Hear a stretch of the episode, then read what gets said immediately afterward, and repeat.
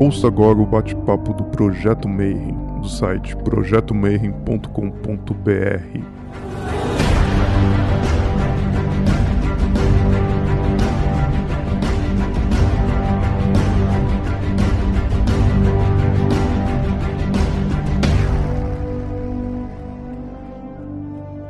Bom dia para você que é de bom dia, boa noite para você que é da boa noite, boa tarde. Se você recebeu esse comunicado agora no YouTube, está entrando nesse canal Bate-Papo Mayhem.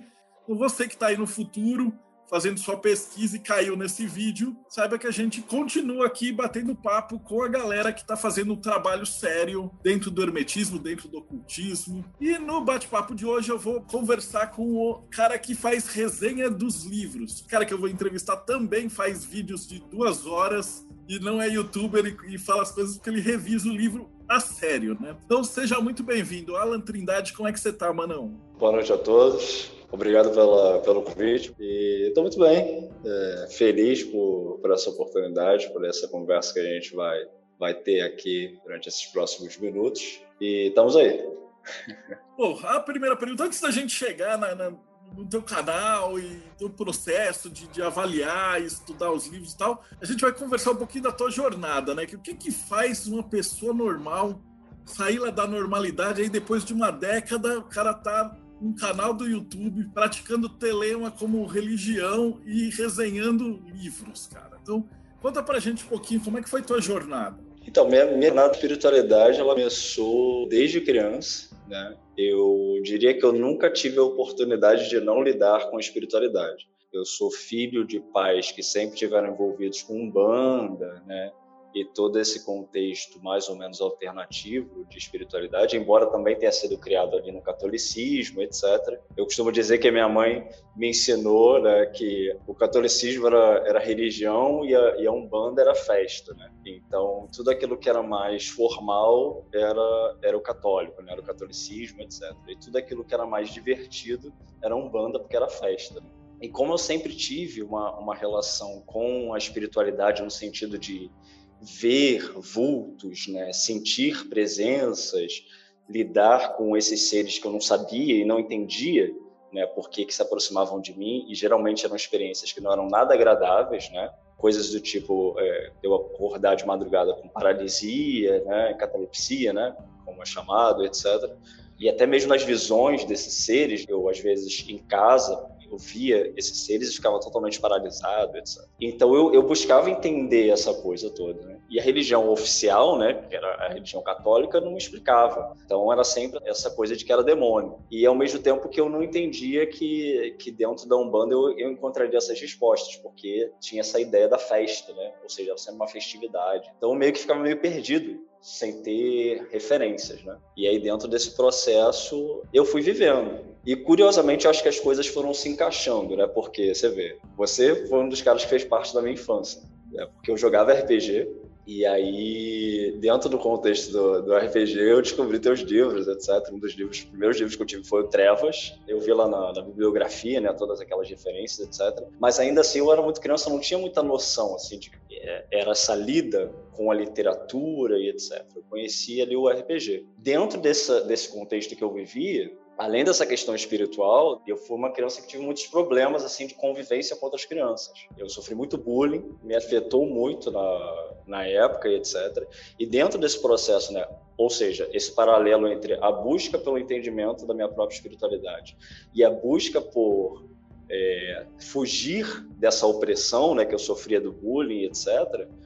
Eu um dia eu encontrei uma bruxa dando uma entrevista e ela ensinou lá um ritual onde pegava uma folha de louro e você anotava, escrevendo na folha de louro que você quisesse e você então tinha que subir num lugar alto e soprar. Aquilo não lembro dos detalhes, né? Mas eu lembro que eu estava tão tão desesperado para fugir daquela daquela situação, né, de bullying, etc, que eu falei, talvez isso aqui funcione. E aí foi quando eu fiz esse ritual, assim, acho que foi o primeiro contato efetivo que eu tive com a magia, assim, porque logo em seguida que eu fiz esse ritual, minha vida mudou completamente. Os garotos que me oprimiam, que me batiam, que praticavam bullying, eles saíram da minha vida porque eu pedi isso no, no ritual, né? O ritual era para alguma coisa para prosperidade, mas eu falei, ah, sei lá, se serve para prosperidade, talvez sirva para isso. E criança, né? Eu tinha, sei lá, menos de 10 anos. E funcionou. E aí eu fiquei um pouco encantado com essa coisa, assim, mas ainda assim não tinha noção de como funcionava isso tudo, né? Por volta dos 14, já envolvido com o pessoal do rock e tudo. Conheci um, um cara, um amigo, né? Que ele era Wicca. E ele tinha livros né, de Wicca. E eu não sabia que essas coisas... Existiam livros de, de magia, né? E aí eu falei, mas você aprende essas coisas por esses livros? Ele falou, sim. Porque eu tinha muito essa ideia, assim, de que ser ser um magista era uma coisa de dom, né? Eu achava que era uma coisa que você nascia com aquilo, né? Quando eu considerava que, que isso existia, né? Porque na maioria das, dos momentos eu achava que a pessoa, quando falava que era bruxo ou mago, era um título mais intelectual. Eu não achava que era uma coisa literal. Embora tivesse toda essa vivência, né? com a espiritualidade, que tivesse tido essa experiência com a magia e tudo, mas isso era tudo muito confuso ainda na minha cabeça. E aí foi quando eu comecei a me afastar cada vez mais do cristianismo, porque eu queria ser padre, porque era a única referência religiosa que até então eu tinha. Eu falava, bom, se eu vivo esses problemas com a espiritualidade e essa religião está dizendo que eles têm a solução, que isso tudo é demônio, que esses demônios estão me perturbando, etc., e que eles têm a solução, então eu vou é, me alinhar com eles, né? Então eu tenho que ser padre. Dentro desse processo né, de estudar e etc., de pesquisar sobre o cristianismo, eu me descobri cada vez menos cristão. E aí, nessa descoberta de ser cada vez menos cristão, eu percebi que, através né, dessa indicação desse amigo da literatura mágica, eu percebi que era aquilo ali. Era aquilo ali, era naquilo que eu tinha que mergulhar, né? Na literatura ocultista e tudo. Aquilo ali me dava as respostas. E aí foi quando começou tudo. Aí foram passando os anos, né? Eu fui estudando assim de uma maneira muito independente eu tinha certas ilusões, assim, por exemplo, eu achava que pessoas que, for, que eram membros de sociedades secretas eram pessoas, assim, mega evoluídas, etc. Eu tinha umas ilusões nesse sentido. Achava que não eram humanos, sabe? Isso fez com que eu ficasse muito encerrado dentro do meu próprio contexto de estudo. E por isso eu mergulhei tanto na literatura, eu acho. Porque como eu achava que eu nunca ia alcançar essas pessoas, eu pensava, ah, pessoa é maçom, é, é rosacrucianista, é isso, é aquilo, etc. São pessoas que estão muito além né, do meu alcance. Então, eu tenho que, humildemente, me dedicar àquilo que eu posso, que é literatura. Tanto que eu encapava, para ter uma noção, quando eu ia ler os livros publicamente, assim, no metrô, indo para a escola, alguma coisa assim, eu catava os livros, porque eu achava que essa coisa do segredo, né, de manter a coisa ali no oculto, era uma coisa assim que tinha que ser tratada de forma literal em todos os sentidos. Mas eu ainda tinha ali o, o, o fantasma do cristianismo, né? Aquela coisa da culpa, e etc. E todas essas, essas é, lembranças né, e resquícios da minha infância também relacionados ao cristianismo. Quando eu descobri Telemann, eu acho que Telemann surgiu para mim não como uma, uma coisa assim nova. Telemann surgiu como quase como uma conclusão, sabe? Tipo, ah, tá, então é isso aqui que eu sou. É como se eu já tivesse aquelas ideias emboladas e perdidas dentro de mim, tanto quanto confusas, mas quando eu percebi toda a estrutura ali telêmica, ideológica, etc, né? Eu falei, ah, tá, é isso aqui, o meu caminho, né? Eu pulei uma parte. Antes de Telemann, eu ainda me tornei hindu, porque nesse processo todo que eu falei sobre essa relação com os espíritos, isso durou até mais ou menos, sei lá, uns 16, 17 anos. Essas coisas da catalepsia, né, de acordar de madrugada todo torto, em projeção astral e etc. E esses espíritos sempre muito esquisitos, né? Em determinado momento, esses sonhos, eles eram impedidos, as projeções astrais, na verdade. Eles foram, eram impedidos, a ação desses, desses espíritos eram impedidas pela, pela figura de Ganesha. Então, Ganesha aparecia e acabava com a, com o ataque né, que eu sofria. E aí eu me tornei devoto de Ganesha. Então eu passei uns bons anos fazendo puja ali todo dia, etc, em devoção a Ganesha, e isso cessou esses problemas que eu tinha. E em determinado momento, após alguns anos, ele reapareceu para mim em sonho, se desfazendo, a imagem dele se desfazendo. E aí eu entendi que era um sinal de que a relação tinha se concluído. Primeiro era cristão ali, aí tinha essa questão problemática com os espíritos, isso durou a adolescência, e dentro desse processo da adolescência, eu me tornei hindu. Então, vamos dizer que foi ali dos 16 a mais ou menos 19 anos, por ali, eu fiquei nesse processo de, de, de ser devoto de Ganesha. Eu já conhecia Telemann, né, porque eu conheci Telemann dentro do, do estudo do esoterismo, porque eu comecei a estudar lá para os 14, 15 anos, mas abraçar Telema de fato, eu abracei acho que com eu tinha uns 20 anos, que foi quando houve essa cisão com com Ganesha. Embora ainda nutre muito carinho, né, pela imagem, pela figura do Deus e pela pela importância que ele tem na minha vida, mas eu entendi que aquilo ali era um sinal de que a nossa relação tinha tinha se encerrado. E aí foi quando eu passei a me dedicar a Telemann a maioria dos, do pessoal de Telemann que eu entrevistei, eles são assim, mais da parte intelectual e tal. Você faz, trata a como uma religião. Então, explica para a gente como Exato. é que é isso. Aí eu comecei a, a, me integrar com o Telemann ali por volta dos 20, né? Eu tenho 32 hoje. E, então já se vão uns 12 anos, né? E aí eu percebi que eu estava praticando aquelas coisas, fui praticando, etc. Lá, mas em determinado momento eu comecei a me questionar o que, que era aquilo que eu estava fazendo. Por quê? Você tem lá o Liber Hash, né? Aí tem lá, você acorda e adora Ra. Né? Aí meio-dia você adora Hathor. Né? Aí seis horas, tu, meia-noite, Kefra, e etc. E eu falava, tá, mas eu, eu não sei quem são esses deuses, né? Eu estava sentindo falta desse entendimento, né? De, dessa conexão com a parte egípcia, de fato, da coisa. Porque Telema é permeada por isso o tempo inteiro. Embora seja uma religião sincrética e tudo, né? Mas a base, né, que é o livro da lei, ele é um livro que traz três deuses, né, que são é, egípcios. Embora tenha essa discussão sobre Hadith e tudo, mas assim, Nut e Horus são efetivamente egípcios. Então, eu comecei a, me, a, a pesquisar mais sobre a questão egípcia, né? a partir de uma perspectiva egiptológica, evitando as coisas da egiptomania e tudo. E aí fui cada vez mais transformando a minha própria prática em uma prática religiosa. Né? Então, a minha relação com o Telemann uma relação religiosa para além das, das, minhas funções normais para com as ordens que eu pertenço, etc. Mas eu tenho uma relação religiosa também com esses deuses e tudo. E quando é que veio a ideia de fazer o canal?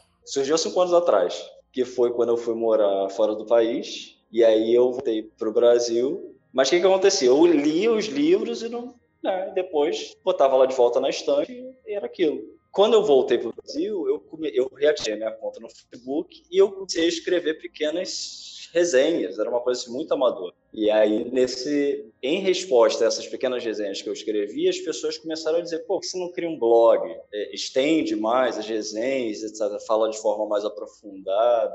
Acho que, é uma, acho que é uma boa de fazer isso. E aí a coisa começou assim. Foi uma coisa assim, muito espontânea, né? Tanto que as minhas primeiras resenhas elas são muito mais amadoras né, do que são as de hoje, né? É uma coisa assim que era feita mesmo porque eu achava que eu estava falando só para os meus amigos ali, para meia dúzia de pessoas, e aí eu não tinha noção, né, da, do alcance que aquilo tinha. E aí a coisa foi crescendo, né? E, mas foi crescendo assim de uma maneira muito orgânica, eu acho. Assim. O resenha oculta ele foi se desenvolvendo por si. E aí as pessoas começaram a ver até mim falando: pô, você demora muito para fazer vídeo, você demora muito para fazer resenha. E aí eu percebi que eu estava de fato criando uma, uma rede de relacionamento, né? Com pessoas que estavam buscando a minha opinião ali sobre as questões de espiritualidade delas, etc. Eu falei, pô, eu tenho uma responsabilidade nisso existe um papel aí que pode ter uma importância para alguém que está buscando conhecimento que de repente não tem acesso a um livro, que de repente não leu a quantidade de, de livros que eu li, etc. É, porque na, na época que eu comecei a estudar o ocultismo, não existia internet, ao menos não da forma como a gente tem hoje. Então era eu comigo mesmo ali. Eu não conhecia quase ninguém que estudava, etc. Eu ficava lá trancadinho no meu quarto, né, lendo, escondido, né? E acho que se eu tivesse conhecido pessoa que lidasse com esse universo, eu teria tido menos ilusões. Né? Mas ok, não, não reclamo, né? Acho que tudo tem seu tempo, etc. Mas eu acho que hoje a gente tem essa, essa vantagem, né? De poder ter essa interação, de poder trocar conhecimento, de trocar essa informação pelo bem comum desse conhecimento, né? Que a gente compartilha, que é o, o ocultismo, o esoterismo, etc. O foco do resenha oculta é esse, assim, é, é difundir conhecimento literário, né? É fazer divulgação literária, né? De modo a incentivar as pessoas a lerem mais. Eu tenho as minhas próprias opiniões sobre, sobre determinados assuntos. E algumas pessoas, às vezes, estranham, né? Porque, às vezes, eu sou bem enfático sobre algumas coisas que eu falo. Algumas opiniões sobre determinadas religiões, etc., que eu não gosto. né? E aí, às vezes, algumas pessoas falam: ah, mas você é um cara tão plural e tá falando mal da religião e tal. Não é falar mal pelo falar mal, né? Falar mal com fundamento. Eu discordo daquilo por causa disso, disso, disso. Então, eu apresento as razões do meu apoio ou discordância daquilo. A primeira pergunta que eu geralmente costumo fazer é assim: o que, que você acha que é magia? Você deu aquele primeiro exemplo que você falou, pô, você fez o ritual e funcionou. E hoje, como é que você enxerga? Se eu, se eu te perguntar agora assim, o que, que é magia? você me responderia? Eu enxergo magia sob as perspectivas. Né? Eu entendo que magia é tanto a manipulação energética pessoal, ou seja, o indivíduo que ele se utiliza das próprias energias para direcionar aquilo através de sua vontade para causar alterações, mas eu também entendo magia como a relação do indivíduo para com espíritos, entidades, divindades, etc., com esse mesmo objetivo, com o objetivo de modificar, né, com o objetivo de alterar a realidade. E por que, que eu destaco isso? Porque, modernamente, eu acho que tornou-se comum o discurso né, de que magia é uma coisa que você precisa acreditar, que você muitas vezes não precisa de ritual, você não precisa de contato com espíritos, você blá blá blá blá. Criou-se modernamente, né, e Telemann é uma das da, dos fundamentos para esse tipo de discurso discurso né, de ideia modernista, etc., muito dele baseado em psicologismo, né, essa coisa de o que importa é sua mente, etc. Então, eu acho que a magia ela não se limita a isso. Eu acho que ela tem esse aspecto, ela tem esse elemento intrínseco do indivíduo, de um poder pessoal, um poder mental, de direcionamento, etc. Mas eu acredito na existência de espíritos. E quando eu falo acredito na existência de espíritos, eu falo em termos literais. Eu não acredito que espíritos, divindades, etc., sejam projeções da nossa mente, como algumas pessoas falam. Não. Eu trato esses seres como seres distintos, separados, etc., e que têm suas próprias vidas em outros planos existenciais, que têm as suas funções, etc., que, dentro de uma ritualística, são chamados para ter esse contato com a gente. E eu acho que uma amostra disso, né, é o que a gente tem, e a gente tem essa sorte de morar num país onde a gente tem uma pluralidade muito religiosa muito grande, né? E acho que a gente consegue colocar isso em à prova, né?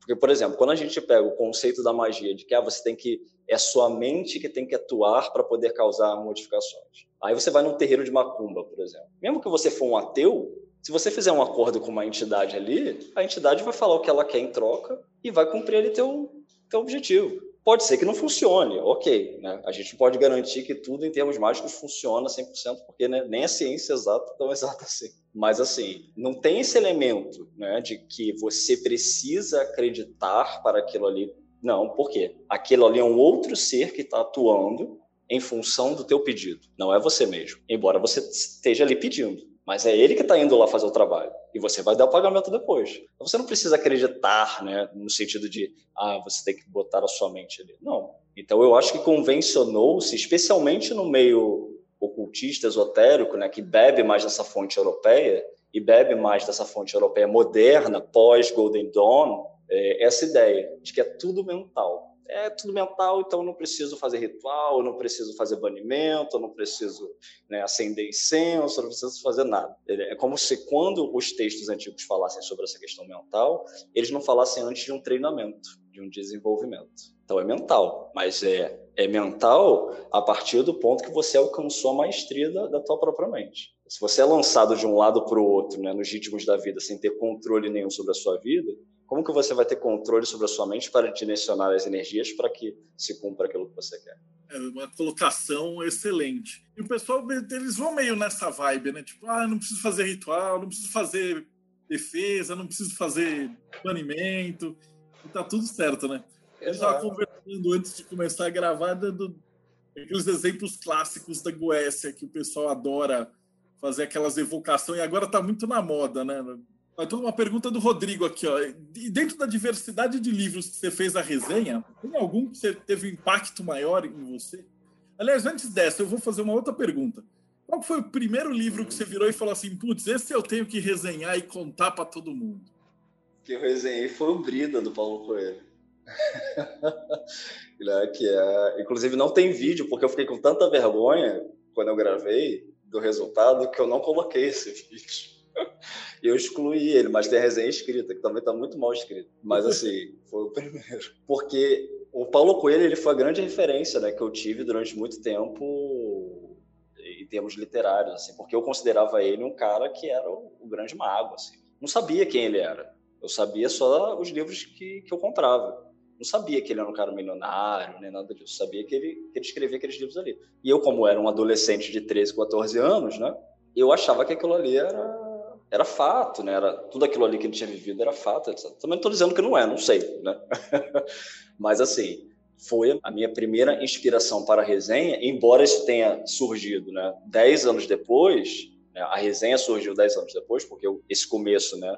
Foi lá quando eu tinha 14 anos, ou seja, o Resenha Oculta surgiu agora, mas o que eu quero dizer é o seguinte: eu fiz questão de que o primeiro, a primeira resenha fosse um dos primeiros livros que me deu gatilho para esse universo todo, que foi um livro dele, que foi esse livro Brida, né? Então, foi a partir desse livro que eu falei, porra, tá aí, né? Aí eu lembrei daquela coisa lá da minha infância, de eu fazendo lá a magia no louro, e soprando e me livrando do problema do bullying, né? E ele relatando aquelas coisas ali da vivência lá com a bruxa, etc. Tudo aquilo veio como um filme na minha cabeça, né? E aí eu falei, não, tem que inaugurar isso, né? E outra pergunta era se algum dos livros, dentro de toda a diversidade que você fez resenha, qual que teve o maior impacto em você? Não vou dizer dos que, dos que eu fiz resenha. Eu vou dizer um livro que teve muito impacto na minha vida, que foi a Bíblia. A Bíblia Sagrada Católica, etc. Esse livro ele teve muito impacto na minha vida porque eu desmistifiquei o cristianismo da minha cabeça quando eu li a Bíblia. Né? Eu, eu percebi que aquilo ali simplesmente não era para mim. Porque eu percebi que o cristianismo que as pessoas falavam era uma coisa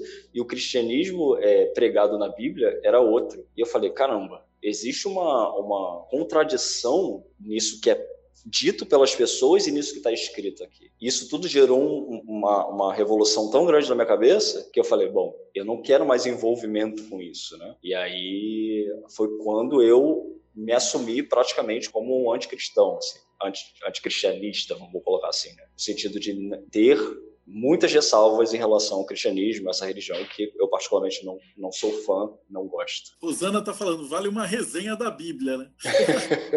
é, o problema é que tem muitos teólogos aí, muita gente capacitada que dedica a vida inteira a isso, né? Então eu seria muito... Pegar a resenha da Bíblia sem spoiler, fala assim, ele morre no final, mas aí depois ele ressuscita. Exato. Mas é um livro que eu recomendo que as pessoas leiam, porque muitas coisas que a gente vê em filme, né? Por exemplo, a parte lá de Moisés no Egito, etc.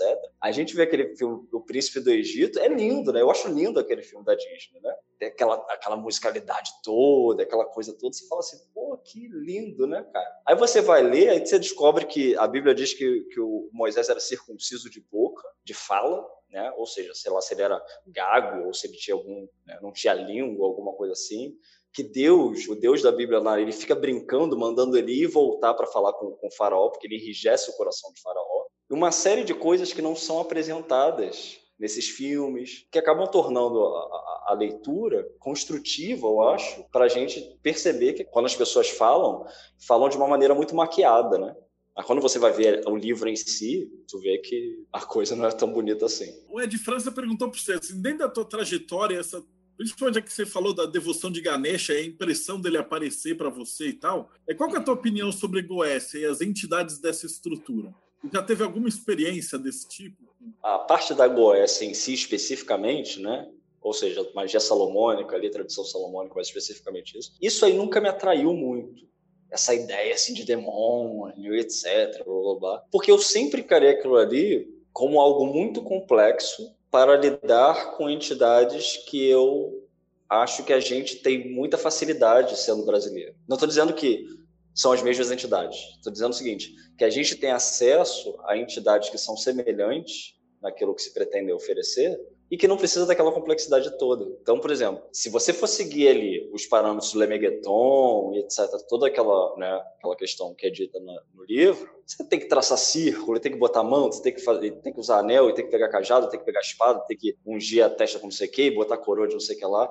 Uma série de, de, de coisas que você você tem que fazer, é, que eu não estou desmerecendo, não estou desqualificando, ok? Estou dizendo que, para mim, era mais interessante no terreiro falar com o Exu. Eu achava mais prático entendeu? Então, como eu sempre tive esse, essa relação com macumba, então quando eu vi ali o, o livro lá falando, ah, para você conseguir tal coisa, você evoca o demônio tal e etc, e você vai conseguir aquilo. Pô, tá. E muito do que está dito ali em Goécia, se você for perceber, né, são coisas que para os cristãos eram pecado como a ciência, por exemplo. Muitos dos demônios oferecem conhecimento científico para você aprender línguas, para você aprender matemática, para você aprender gramática, coisas que para a igreja eram demoníacas, porque era ciência.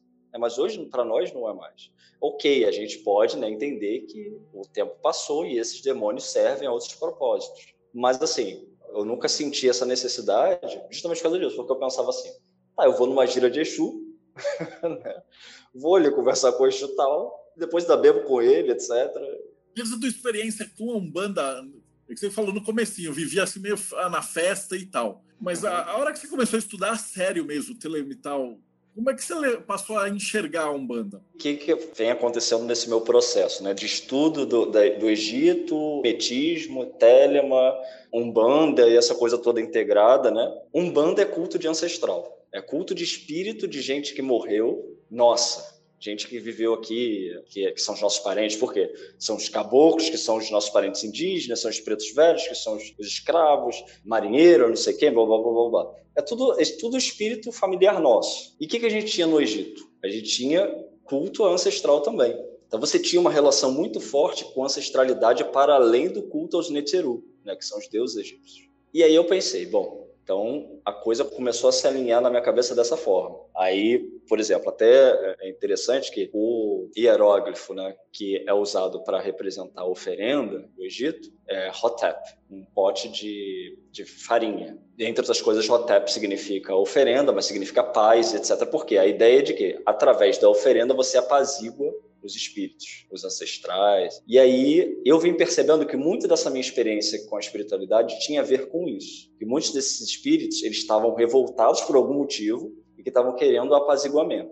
E aí curioso pensar que o, o, símbolo que representa Hotep, que é a oferenda e a pacificação, né, é um pote com farinha. Aí você olha na esquina da encruzilhada, o cara vai lá e bota um pote com farofa para o espírito ancestral. Isso é uma conexão né, que eu acho que não é por acaso. Quando a gente começa a perceber esses detalhes, a gente começa a perceber que, embora a gente modernize, né, embora a gente trate de é, sistemas ou religiões modernas, como é o meu caso, Telema é uma religião moderna, mas ainda assim ela descende de um texto ancestral. E quais são os pontos que a gente pode integrar dessa ancestralidade e trazer para essa modernidade? Isso começa a se, a, começou a na minha cabeça dessa forma. Então você vê, por exemplo, em Telema a gente tem a figura de Babylon, né? que é a grande prostituta e etc, blá blá blá. E na Umbanda você tem a Pombagira, querendo ou não, uma espécie de prostituta, né? Algumas de fato falam isso, né? Ok que tem né, nuances ali, diferenças, etc. Mas assim, de uma forma geral, é a ideia da mulher livre, etc, que, que recebe essa correlação também. Tem a liberdade sexual, que tem a sua independência, etc. Nesse processo pessoal meu, não é uma tentativa de resgatar coisas absolutamente antigas né, e tratar delas como se fossem atuais. Não, eu acho que as coisas evoluem. Mas o que, que o passado tem para nos ensinar que se faz presente nos dias de hoje e que a gente pode integrar, que a gente pode usar dentro da nossa própria espiritualidade. Então, por exemplo, quando eu penso em Telema, eu penso em Telema como uma religião moderna, né, que tem muito a, a falar para nós enquanto liberdade, etc, blá, blá, blá. Mas acho que isso também pode ser alinhado com aquilo que a gente tem no Brasil, que é essa questão da nossa ancestralidade que grita essa, essa presença, né? Esses espíritos estão aí falando para a gente, ó, estamos aqui, né? O Rodrigo ele fez uma pergunta: você consegue ver paralelo entre a Umbanda e a Telema no aspecto religioso? Tem várias citações do Crowley. Por exemplo, você vai estudar o ritual de Paris, ele pega, primeiro ele faz umas oferendas aí ele chama Mercúrio. Uhum. Aí depois ele tem que fazer um banquete e tal para chamar Júpiter. Mas tem que contar Exato. que a Ozzy, ela incorpora o Oz, né? Ele é uma... Exato. E a gente vê que o cara tava lá na Inglaterra ou tava lá no Egito, mas aqui a gente já meio que tava vivendo isso, que um banda, essas coisas todas já estavam já tava surgindo, já existia aqui, né? Ok que começou a ser ali é, denominado dessa forma ali com Zé Fernandinho de Moraes, etc. Mas eu digo o seguinte, esses espíritos já estavam aqui. Então, a experiência que ele teve se assemelha em muitos aspectos àquilo que já estava sendo vivido aqui, vivenciado aqui. Então, é, você vê, né? O pessoal fala hoje em dia assim, ah, é tudo uma questão mental. Cara, eu sinceramente, eu, eu pratiquei né, durante muitos anos a minha religiosidade em Telema dessa maneira, só como uma coisa mental. Ou seja, não fazia oferenda, não tinha altar praticamente, era só essa coisa mental. E hoje eu posso dizer que eu vivo uma outra, uma outra realidade dentro desse contexto. Quando você começa a se integrar materialmente com esses deuses, com esse espírito, baixar oferenda assim, acender vela assim, fazer defumador, e etc, e falar a palavra, etc, invocar e etc. Quando você começa a vestir traje específico, tratar aquilo ali cerimonialmente, como os nossos ancestrais sempre ensinaram, você começa a vivenciar uma outra coisa. Aí você compara, às vezes o indivíduo que diz que não faz nada disso, aí diz o seguinte depois: isso daí não funciona. Aí você pergunta pro cara, tá, mas você fez o que indicado? Que os nossos ancestrais indicaram, né? Você fez ritual? Você, você cumpriu ali os parâmetros? Não, mas isso daí é tudo mental. Ah, tá. Então você esperava que acontecesse o quê? Porque se a pessoa não trata aquilo ali com a mecânica, vou até botar dessa forma, né? Que é prescrita, então acho que realmente não pode esperar muita coisa e dizer que não funciona é a consequência natural para aquela pessoa. E muitas dessas pessoas, aí você vê, falam que não funciona, aí sai de Telemann, sai do ocultismo, etc. Aí vai para um terreiro de candomblé, por exemplo, aí faz tudo que o pai de santo manda. Aí vai lá, baixa ebó, faz tudo, raspa a cabeça, o caralho é quatro. Ah, não, aqui funciona. É lógico que funciona. aí tu tá fazendo, né? É que precisou de alguém para te mandar fazer. Quando você tinha a liberdade de fazer por conta própria, aí você ficava nessa de. de... Então, é, esse fenômeno, ele tá se alastrando dentro do ocultismo, acho que muito influenciado por essa, algumas correntes específicas, tem muita essa coisa do oba-oba, etc. Acho que é isso, assim, é lógico, é liberdade de cada um. Mas o que eu posso dizer é o seguinte: quem veio antes disse que a coisa deveria ser feita dessa, dessa, dessa forma. Né? Eu acho que o indivíduo ele tem que ter a humildade de reconhecer: olha, se tem gente que veio antes, conseguiu realizar determinadas coisas, fazendo dessa, dessa, dessa forma, então de repente eu tenho que fazer como eles estão falando e não dar uma de, de sabichão e ficar querendo fazer tudo pela minha conta. E o resultado dá, é muito mais impressionante. Quando você faz o, o Liber Hash, por exemplo, duração ao sol. Quando você faz ele para valer, a resposta é física, é um negócio muito forte. Fora os insights que você começa a ter, aí você vai estudando egiptologia, etc. Aí você vai percebendo de onde Crowley tirou aquela ideia ali. Aí tu come, começa a surgir as coisas na tua cabeça. Aí tu fala, caralho, é isso aqui. Ele vem muito forte. Quando eu estava com a Pri no Egito, a gente fez o Reis do jeito que deveria ser feito, voltado para as pirâmides, né? Começa no nascer do sol, aí você tem que estar de frente para a pirâmide.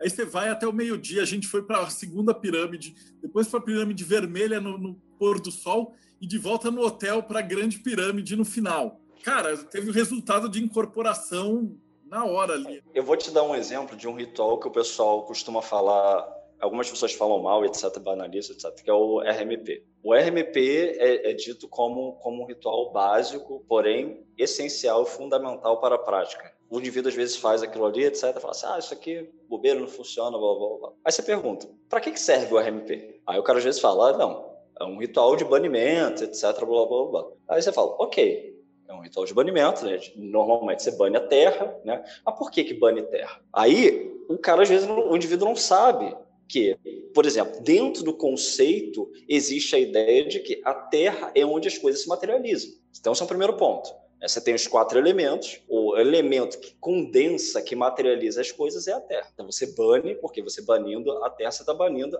a densificação dos elementos. Então você está banindo a densificação da água, você está banindo a densificação do fogo, você está banindo a densificação do ar e da própria Terra. Aí, por exemplo, a pessoa às vezes está com uma ideia fixa ou está com uma emoção que ela não consegue controlar. Aí você pergunta para o indivíduo: tá, você usou o RMP? Como você aplicaria o RMP nesse caso? E muitas vezes a pessoa não sabe, ou seja, não tem a noção da mecânica do ritual. Porque se existem quatro elementos, né, e se existe invocação e banimento dos quatro elementos, então a pessoa antes ela tem que entender no que se relacionam esses quatro elementos.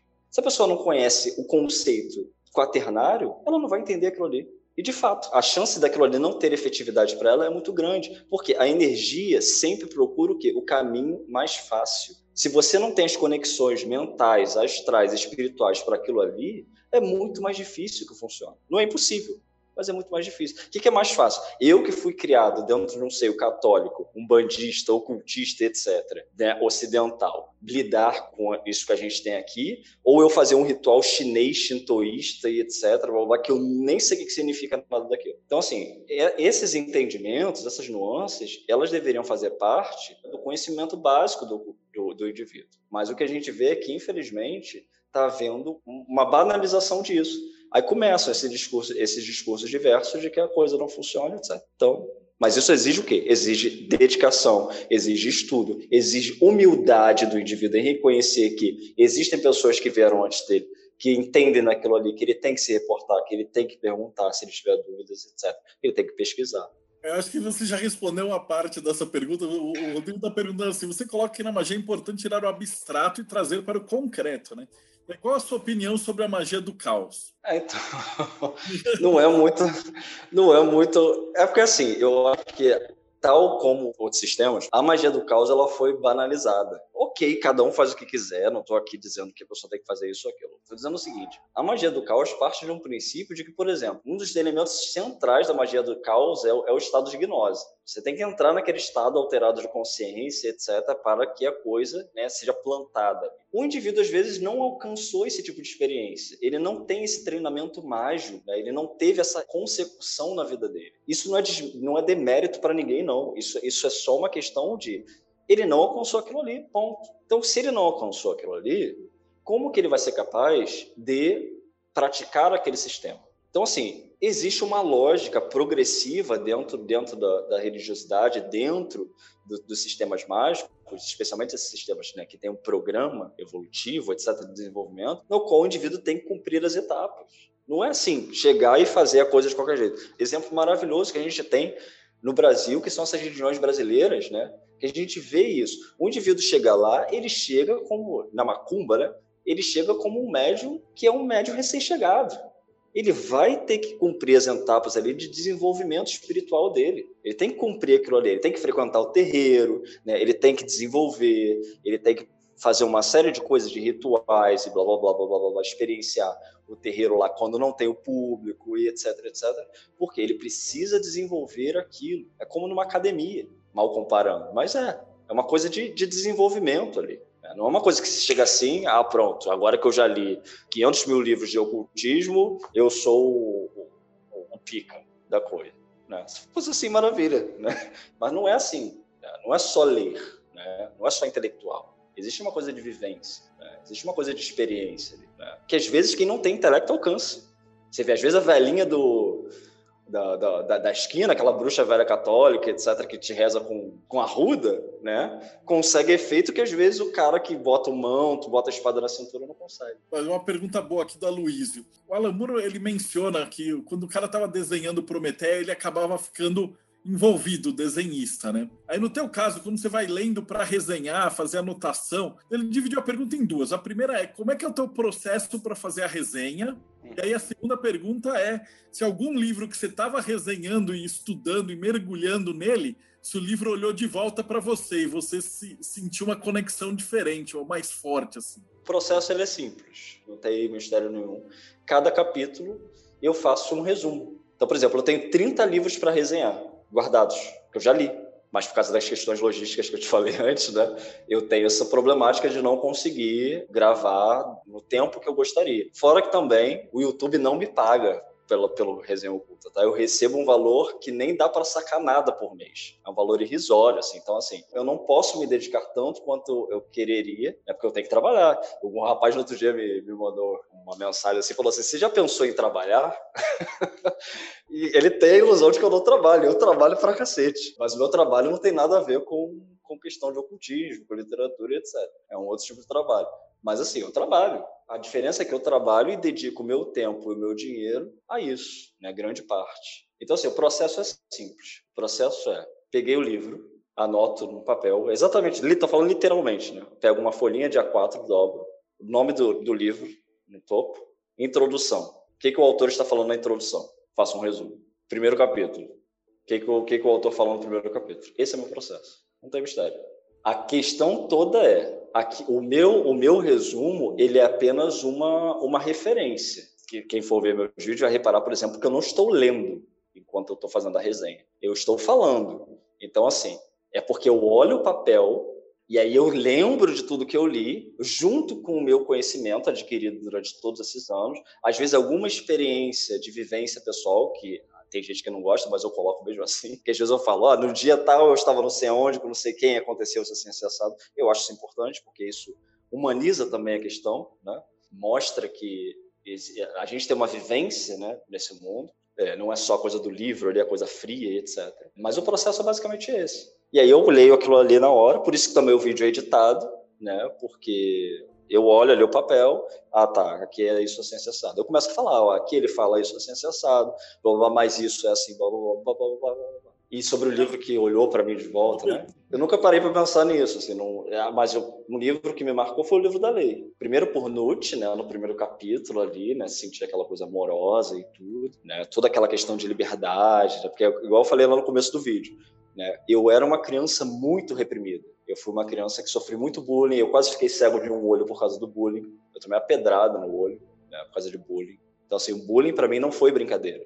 Não, não foi uma coisa assim que as pessoas falam assim, ah, é zoeira. Não, no meu caso não foi zoeira. É, foi uma coisa pesada mesmo. E de humilhação, de porrada, etc. Toda aquela aquele primeiro capítulo do livro da lei, ele fala muito de amor, né? De aceitação do indivíduo como ele é. Então isso me tocou muito quando eu li. Fora que no terceiro capítulo a gente tem lá Heru, né? Horus falando assim, olha, e agora não tem mais essa história de dar outra face, não. É bateu, levou.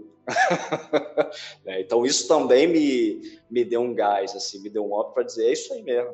Eu acho que dar ao invés de dar outra face, dar um outro tapa, também educa, né? também mostra para a pessoa de que ela não é o rei do universo. Então, se você me bate, você tem que entender que você pode tomar um soco na cara de volta, porque eu não te dei liberdade para me bater, né? Eu tô quieto no meu canto. Então, por que, que você veio mexer comigo? Então, eu acho que houve essa conexão assim, muito forte com o livro da lei, no meu caso. Bom, a gente já está quase chegando no finalzinho, mas faltam só duas perguntas, né?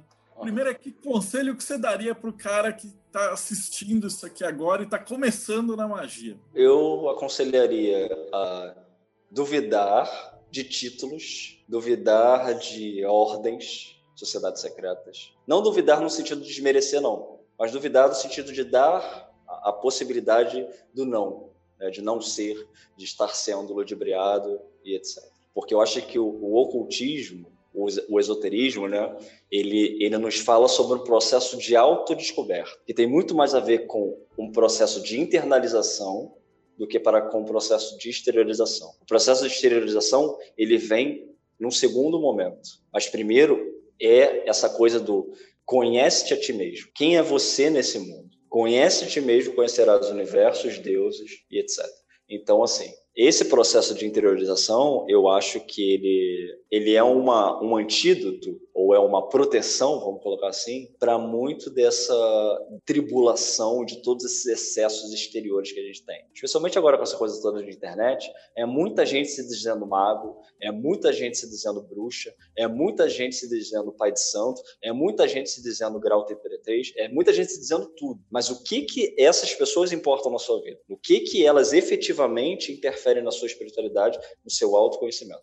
Porque o caminho esotérico, o caminho ocultista, não é um caminho de prostração, né? no qual você se prostra frente a um, né, a um superior e diga, faça o que quiser de mim. Não é isso. Né? Enquanto magistas, a gente assume o caminho de, de tomar o domínio, né, o controle, né, mesmo que ilusório sobre muitos aspectos, mas ainda assim a gente se predispõe a isso, a ter a responsabilidade sobre a nossa vida, sobre as nossas ações. Então eu acho que mais importante do que se apoiar nos outros, e eu acho que esse também é o trabalho que eu, que eu foco dentro do meu canal, no Resenha Oculta, é isso. Mais importante do que se apoiar nas, nas figuras, né, nas pessoas, etc., é consultar as fontes. Vai ler, vai estudar, porque o conhecimento é a nossa maior arma. Foi através do conhecimento, do registro do conhecimento, que nós hoje temos a possibilidade de estudar isso, desses, desses indivíduos que, ao se internalizarem, ao olharem para si mesmos, eles conseguiram externalizar isso através de literatura, através de conhecimento